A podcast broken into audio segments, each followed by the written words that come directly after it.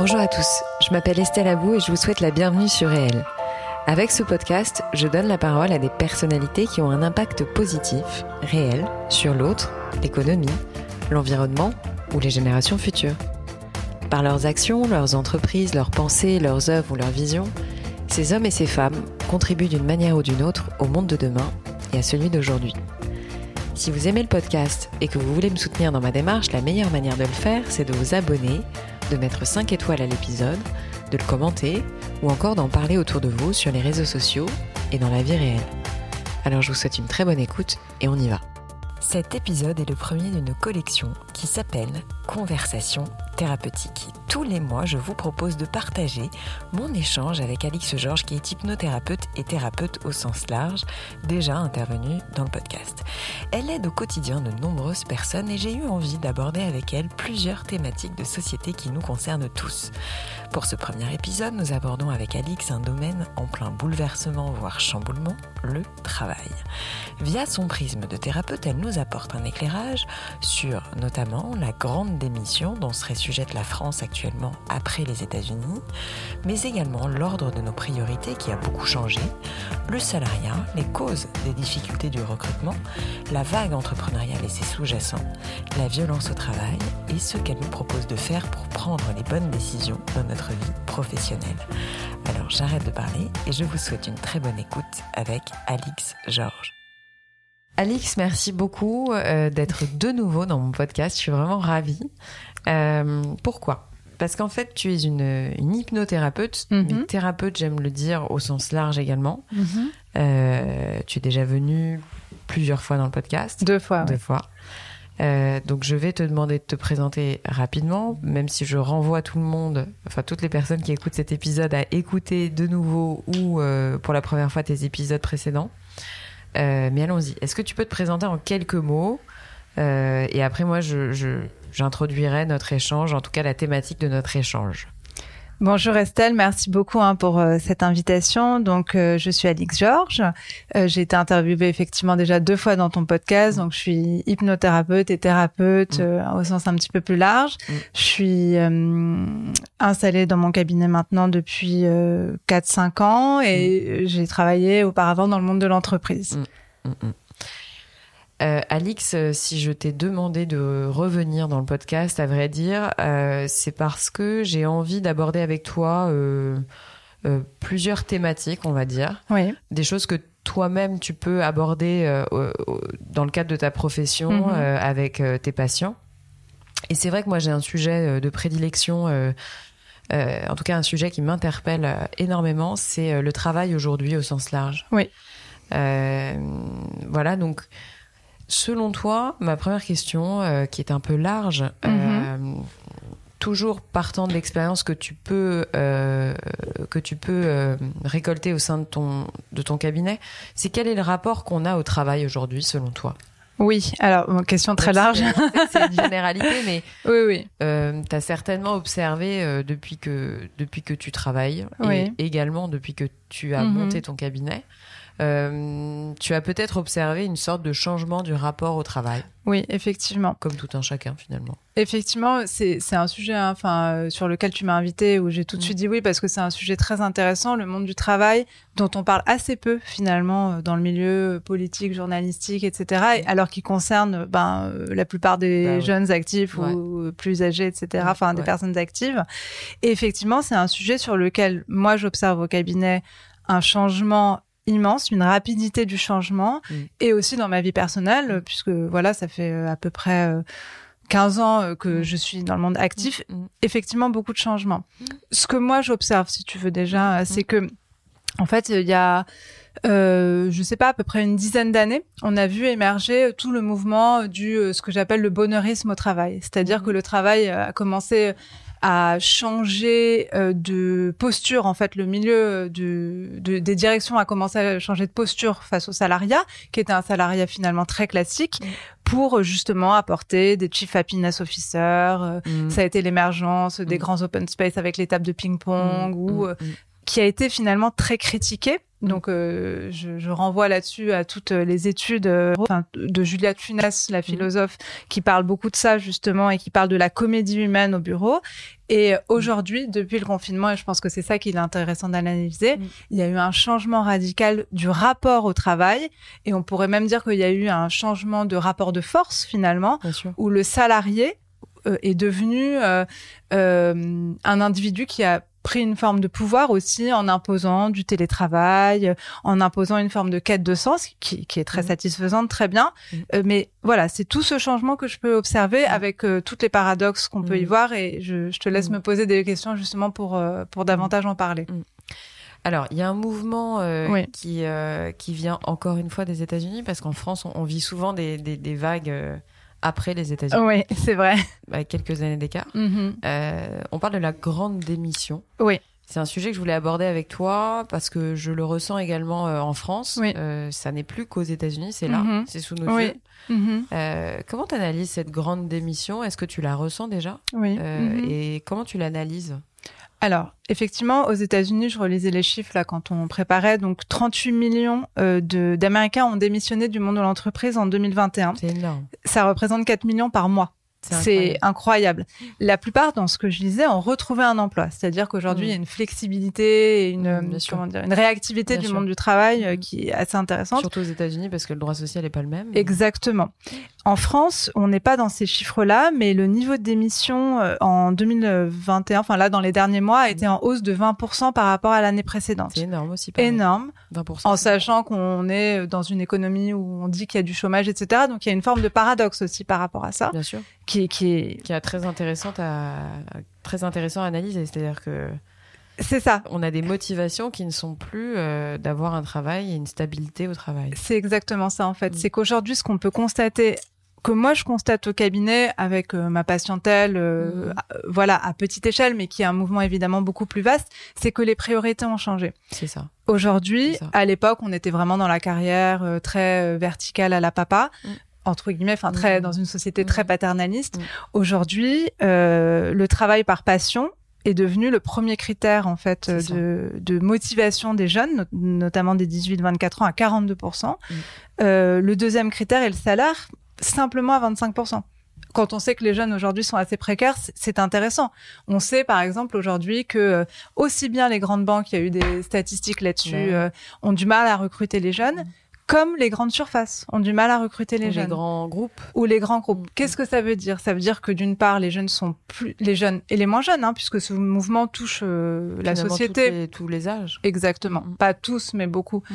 Euh, Peut-être les débuts de carrière et les fins de carrière, non? C'est ce que je constate, effectivement. C'est ce, ce, que je constate, c'est beaucoup des interrogations chez les jeunes et beaucoup d'interrogations chez les... Euh, Après 20, 30 euh, ans d'expérience. Ouais, 45, 50 ans euh, de, en âge de la personne. Mm. Des démissions, des cas de sens, des reconversions, mm. c'est très fréquent en mm. fait à cet âge-là. Donc c'est effectivement ces deux segments de population qui sont, je trouve, au cabinet en tout cas très concernés. ce qui fait que ça crée une société en fait qui se complexifie beaucoup. D'un côté, des gens qui sont prêts à une forme de précarité, qui sont prêts à revoir euh, leur euh, leur motivation par rapport à l'époque. Donc euh, avec tout bah, justement cette quête de sens qu'on voit aussi, qui est aussi le résultat sur ce qui est essentiel, c'est bien. Hein. voilà, mmh. ça aussi, ça limite. Enfin, et ça, je, je propose qu'on en parle si tu le souhaites tout à l'heure.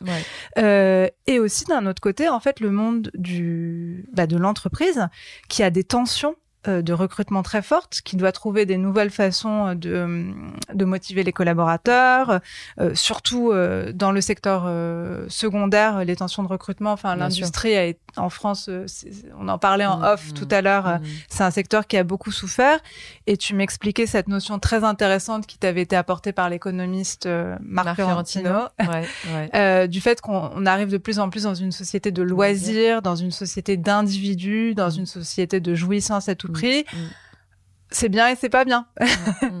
Donc euh, voilà en gros ce que ce que je constate. En tout cas, c'est la fin des sacrifices, c'est la fin du devoir moral, c'est la place au choix à tout prix et voilà, il y a un changement à ce niveau-là. Et d'une certaine manière, c'est également la fin de la valorisation du travail bien fait, de la persévérance. Enfin, comment dire, je je veux pas tout euh, voir noir, hein, mais peut-être qu'effectivement, on a le sentiment que les choses doivent venir vite ou jamais, quoi.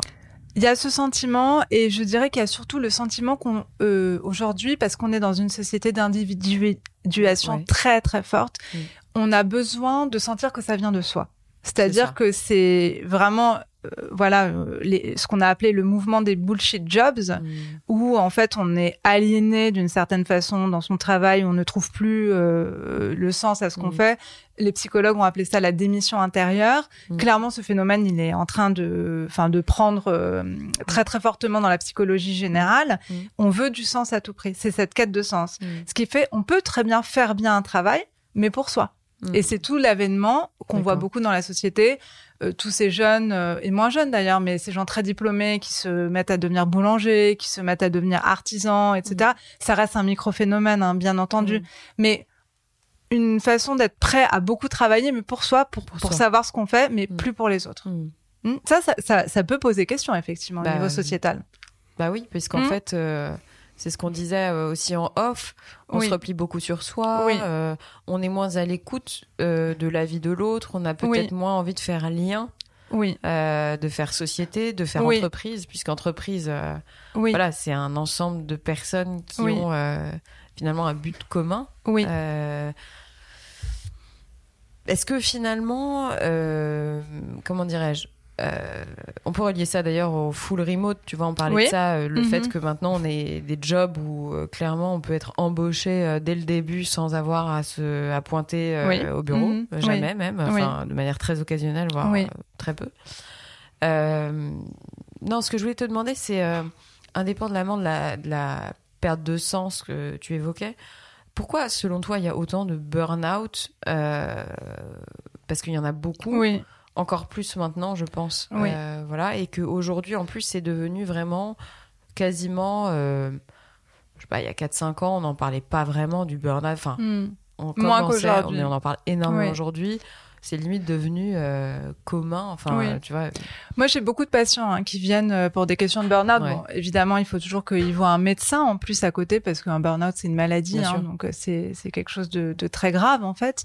Mais ce que j'observe, bizarrement, c'est que malgré tout ce qu'on est en train de, de se dire, justement, sur la quête de sens, l'individuation, etc., euh, l'entreprise, bon, il faut bien gagner sa vie, hein, c'est-à-dire qu'il y a plein de gens qui, qui, sont dans le monde de l'entreprise aussi par nécessité, mm. et devient quand même un monde, de ce que je constate, où il y a une vraie violence en fait au mm. travail. Mm. Pas, pas toujours, hein, évidemment, mais je, je pense à certains cas, enfin que, que j'ai pu recevoir puisque moi j'ai un biais. Hein, bien sûr, bien sûr. Mais où en fait on, on, en demande de plus en plus et ça crée un phénomène d'aliénation, de, de, de monter en puissance, de, de trouver aussi la bonne posture que les gens n'arrivent pas à trouver. Enfin, il y a une forme de violence. Euh, dans les rapports humains, mm, mm, euh, qui, mm. je pense, qui était moins le cas à l'époque, qui est aussi du fait de la porosité, du fait qu'aujourd'hui on amène le travail à la maison. Enfin, cette espèce d'effacement des frontières a aussi créé ça. Tu, tu, Bien sûr, tu non, mais en plus, il y a aussi une autre nouvelle catégorie d'entreprise où il y a des gens qui créent des entreprises qui eux-mêmes n'ont pas eu d'expérience dans le monde de l'entreprise. C'est ça. Donc ils ne savent pas manager ou en tout cas qui savent pas trop gérer. Euh, c'est ça. Des sujets enfin des sujets sociaux. Oui, et c'est tout, c'est ce, dont on parlait en off aussi, c'est la fin d'une forme de euh, comment dire, d'entreprise, euh, on va dire euh, structurée, protectrice, etc. Effectivement, aujourd'hui, notamment dans le monde des startups, il y a beaucoup de jeunes entrepreneurs mm. et certains patients me disent que eux-mêmes se retrouvent à devoir protéger leur patron. Enfin, c'est en fait les rôles sont échangés, donc ce qui fait que juste psychiquement, ça crée des des, conflits, exactement, des conflits, des inversions des rôles, mm. des phénomènes de maternage euh, dans le monde de l'entreprise qui n'ont pas lieu d'être, etc., où chacun cherche sa place et où, bah, du fait de cette déstructuration euh, de, des postures et des postes mm, de mm, chacun, c'est compliqué, ça crée des, bah, des burn-out, notamment. Est-ce que tu crois du coup qu'on est moins apte, quand je dis on, euh, on m'a toujours dit on est un con, mais je sais pas les généralités, mais en gros, c'est est-ce que la société actuelle française oui est moins apte à être salarié. Est-ce que le statut de salarié est complètement remis en question? Euh, Est-ce que euh, euh, tu as le sentiment, au travers des échanges que tu peux avoir avec ta patientèle, que les gens ne veulent plus être salariés? Certainement, moi je, le vois au cabinet, ça c'est évident. Après j'ai un biais, hein, enfin mm. qui qui est celui quand on vient en cabinet, on cherche du sens, etc.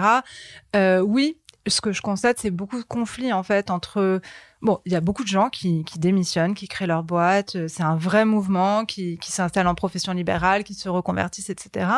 Et après, dans ce que je constate, c'est le conflit très fort des gens qui sont dans le salariat. Il y en a plein pour qui ça se passe très bien. Enfin, ils sont très heureux. Mm. Mais entre euh, la nécessité de gagner sa vie, qui est une nécessité très importante, et, et je pense qu'on n'en parle pas assez dans la société d'aujourd'hui. Enfin, c'est-à-dire, à un moment, il faut être pragmatique. Enfin, il y a des Faut remplir le frigo. faut nourrir remplir le enfants. frigo, euh, nourrir sa famille, Mm. et, et c'est bien. Enfin, il n'y a Mm. pas de. Et en fait, comme on est dans une société on veut se définir de façon absolue, voilà, on veut dire, moi, je fais ça dans la vie. Normally, being a little extra can be a bit much, but when it comes to healthcare, it pays to be extra. And United Healthcare makes it easy with Health Protector Guard fixed indemnity insurance plans. Underwritten by Golden Rule Insurance Company, they supplement your primary plan, helping you manage out of pocket costs without the usual requirements and restrictions like deductibles and enrollment periods. So when it comes to covering your medical bills, you can feel good about being a little extra. Visit uh1.com to find the Health Protector Guard plan for you. Il faudrait que ça, ça nous définisse. Alors que non, le travail, c'est ce une partie de Voilà. soi. On n'est pas notre boulot. Mais non, Ouais. Et- et c'est ça, de gens ont souvent- tendance à confondre le qui on est et ce qu'on fait. exactement. Mm. Et ça, tu, tu m'en parlais tout à l'heure quand on préparait ça. C'est aussi probablement une conséquence des réseaux sociaux, c'est-à-dire que on, on se définit en une image, on se Mm. définit en une phrase, on se définit. Non, enfin, euh, bon, en tant que thérapeute, évidemment, je, euh, je, mets de la complexité là-dedans. Euh, c'est sûr et certain. Donc, ça aussi, enfin, c'est. hum, Voilà, ça pose question. Mm, Et ce qui mm. fait qu'il y a des gens qui ont du mal à supporter leur posture de salarié, Mm. alors qu'elle est très bien, très légitime, très compréhensible, Mm, mm, mm. très noble, très respectueuse? Donc, c'est une vraie question. Hein. Bah, c'est une vraie question, Oui. d'autant que euh, aujourd'hui, euh, moi, je me demande si tu veux. euh, euh, je me mets à la place de quelqu'un qui est salarié, qui finalement aime bien son job, tu Mais vois, bien qui est sûr. content Oui. de la- d'être là, et puis qui se fait un petit peu titiller, chahuter, ou je sais pas, moi, charrier sur le fait qu'il soit salarié, mais qu'il n'entreprenne pas, qu'il fasse pas des ça. trucs de fou Mhm. à côté, etc. Oui.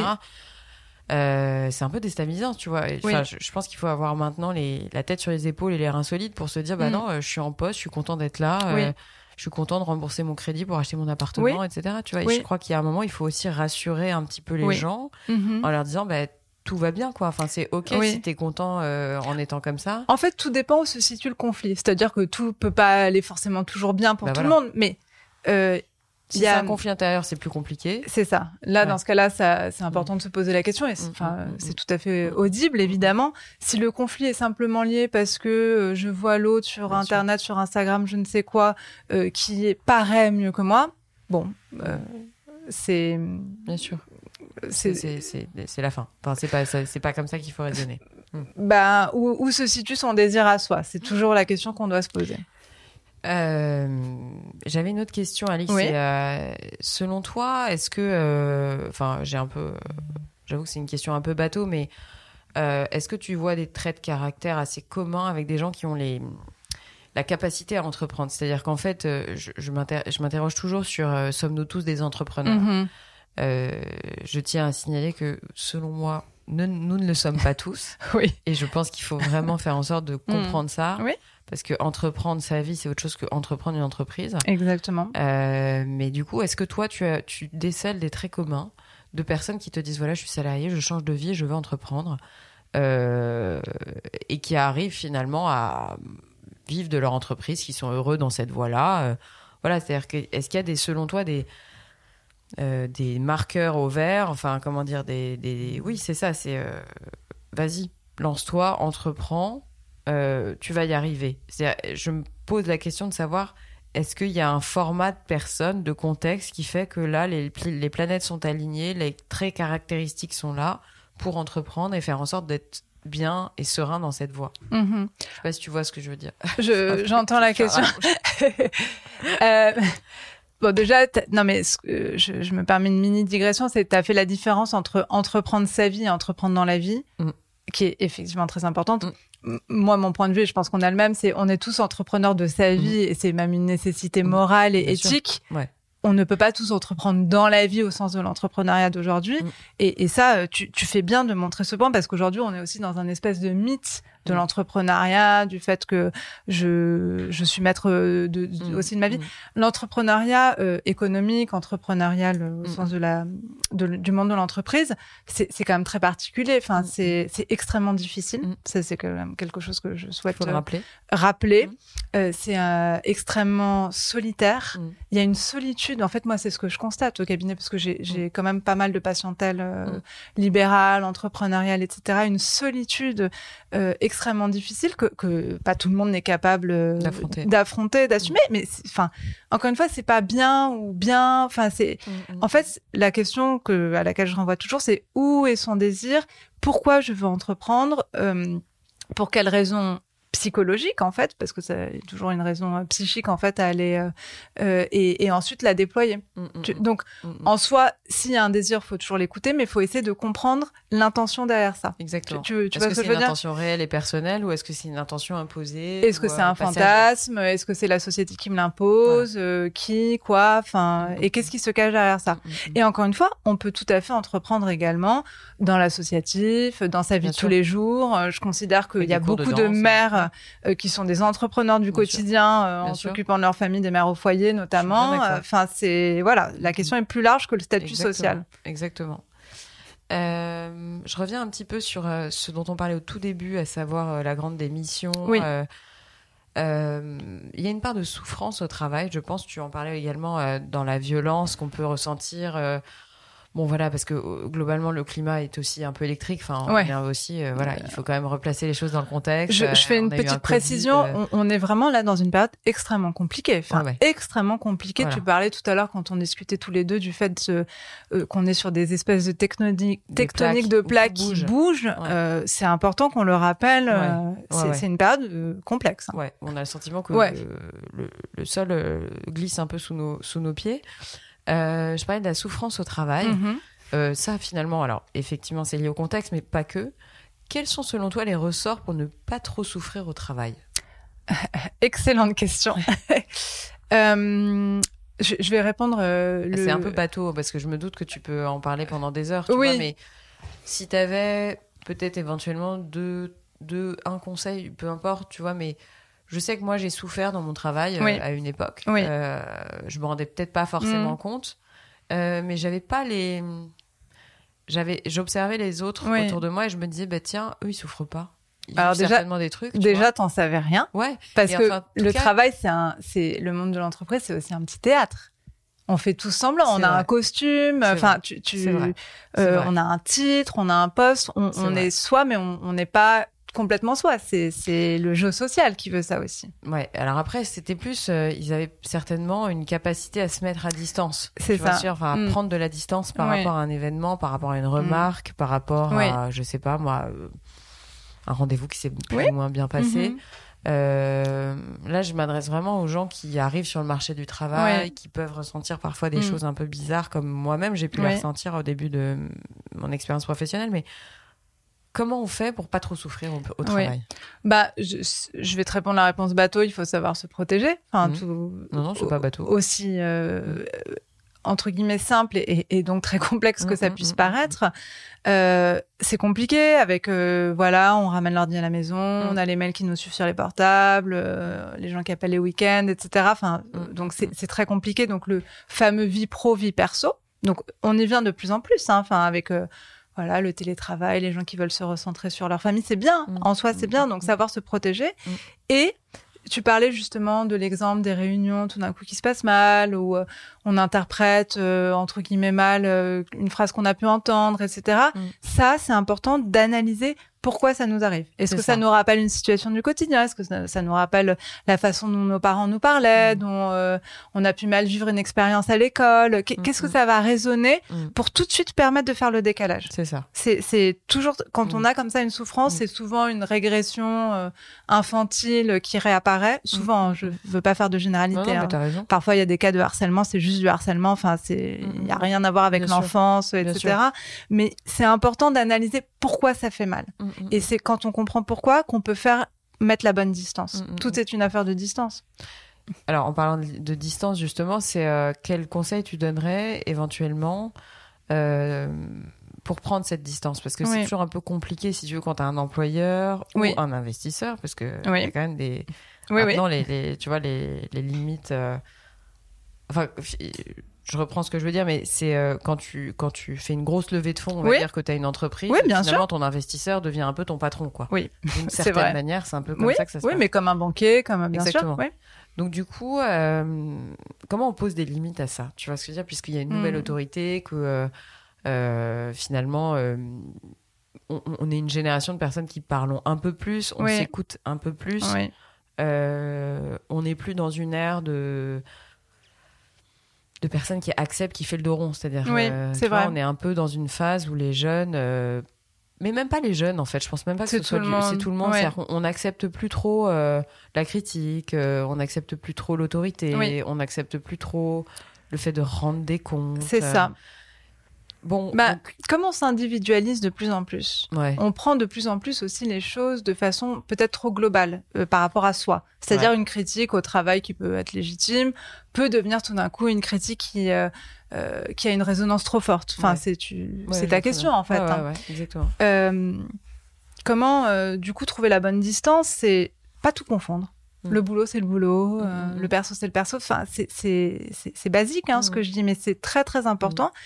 Et faire la part des choses. Mm. Faire la part des choses. Mais est-ce que tu observes une communication accrue? C'est-à-dire qu'en fait, euh, est-ce que tu sens que les gens qui souffrent euh, ou qui ont des problèmes au travail, euh, quand Mhm. ils viennent te voir, euh, est-ce que tu sens qu'il y a du répondant? Est-ce qu'ils peuvent plus parler à leurs supérieurs? Est-ce qu'il y a plus d'écoute au sein de l'entreprise? Ça dépend. Non, moi, ce que je constate, c'est que justement, c'est c'est mon, c'est mon point de vue euh, en tant que thérapeute, hein, mais c'est que justement, j'ai l'impression que se rejoue souvent dans le monde de l'entreprise des espèces de, de conflits euh, dans la hiérarchie. Mm. Tu, tu, tu Mm. vois ce que je veux dire? Mm. Enfin, avec euh, des où se rejouent des euh, des conflits euh, psychiques euh, chez les uns. Enfin, je, je trouve, euh, pour me réexprimer, que dans le monde de l'entreprise, justement, les gens ne prennent pas assez de recul et, et ne, ne, ne respectent pas assez les postures de chacun.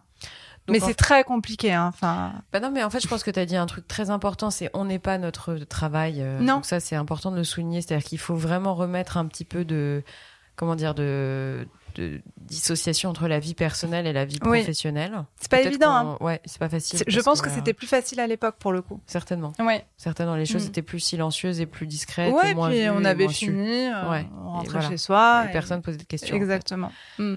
Donc peut-être que finalement, il y avait du bon là-dedans. Oui, Voilà. Probablement.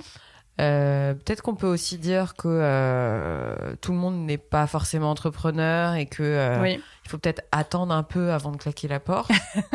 Oui. En tout cas, voilà, essayer de Tout en s'écoutant, bien en évidemment. s'écoutant, ouais, Ouais. ouais, mais Et, et en sachant qu'on peut entreprendre dans d'autres domaines. bien sûr, C'est comme je, je disais tout à l'heure. associatif ou familial, La famille, ou, bien sûr. les copains, enfin plein de choses. Ou même par le sport. Enfin, Oui. il y a plein de trucs qu'on Oui. peut faire Oui.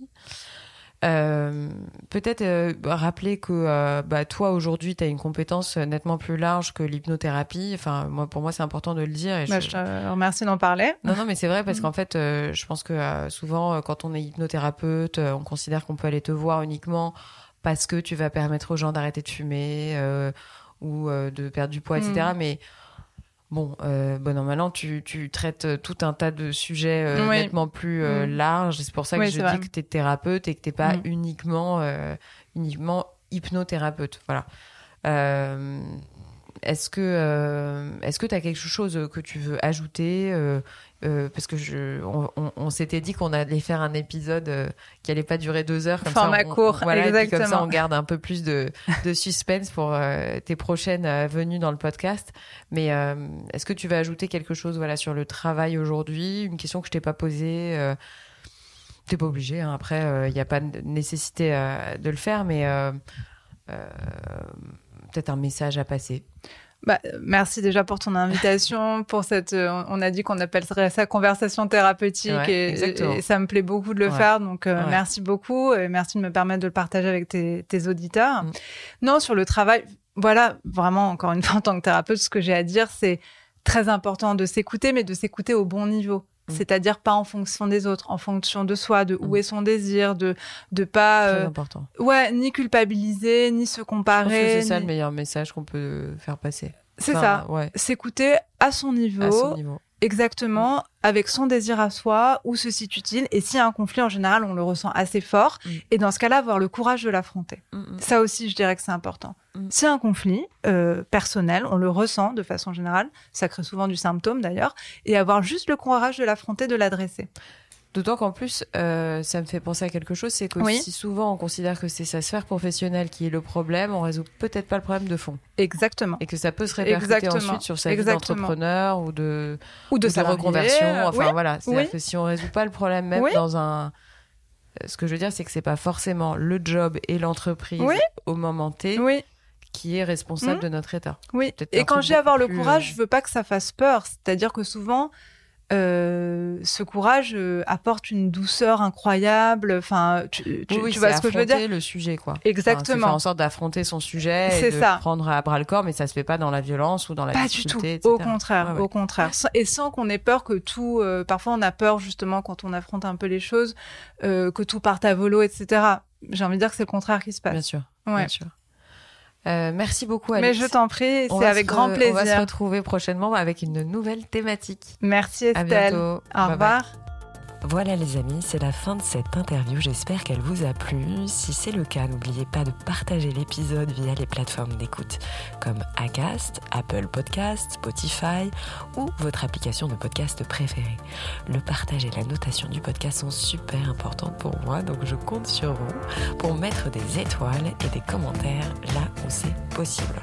Pour vos suggestions d'invités, n'hésitez pas, je suis joignable sur le compte Instagram du podcast, Réel Podcast. Merci encore à toutes et à tous d'être de plus en plus nombreux à écouter Réel et à très vite pour un prochain épisode.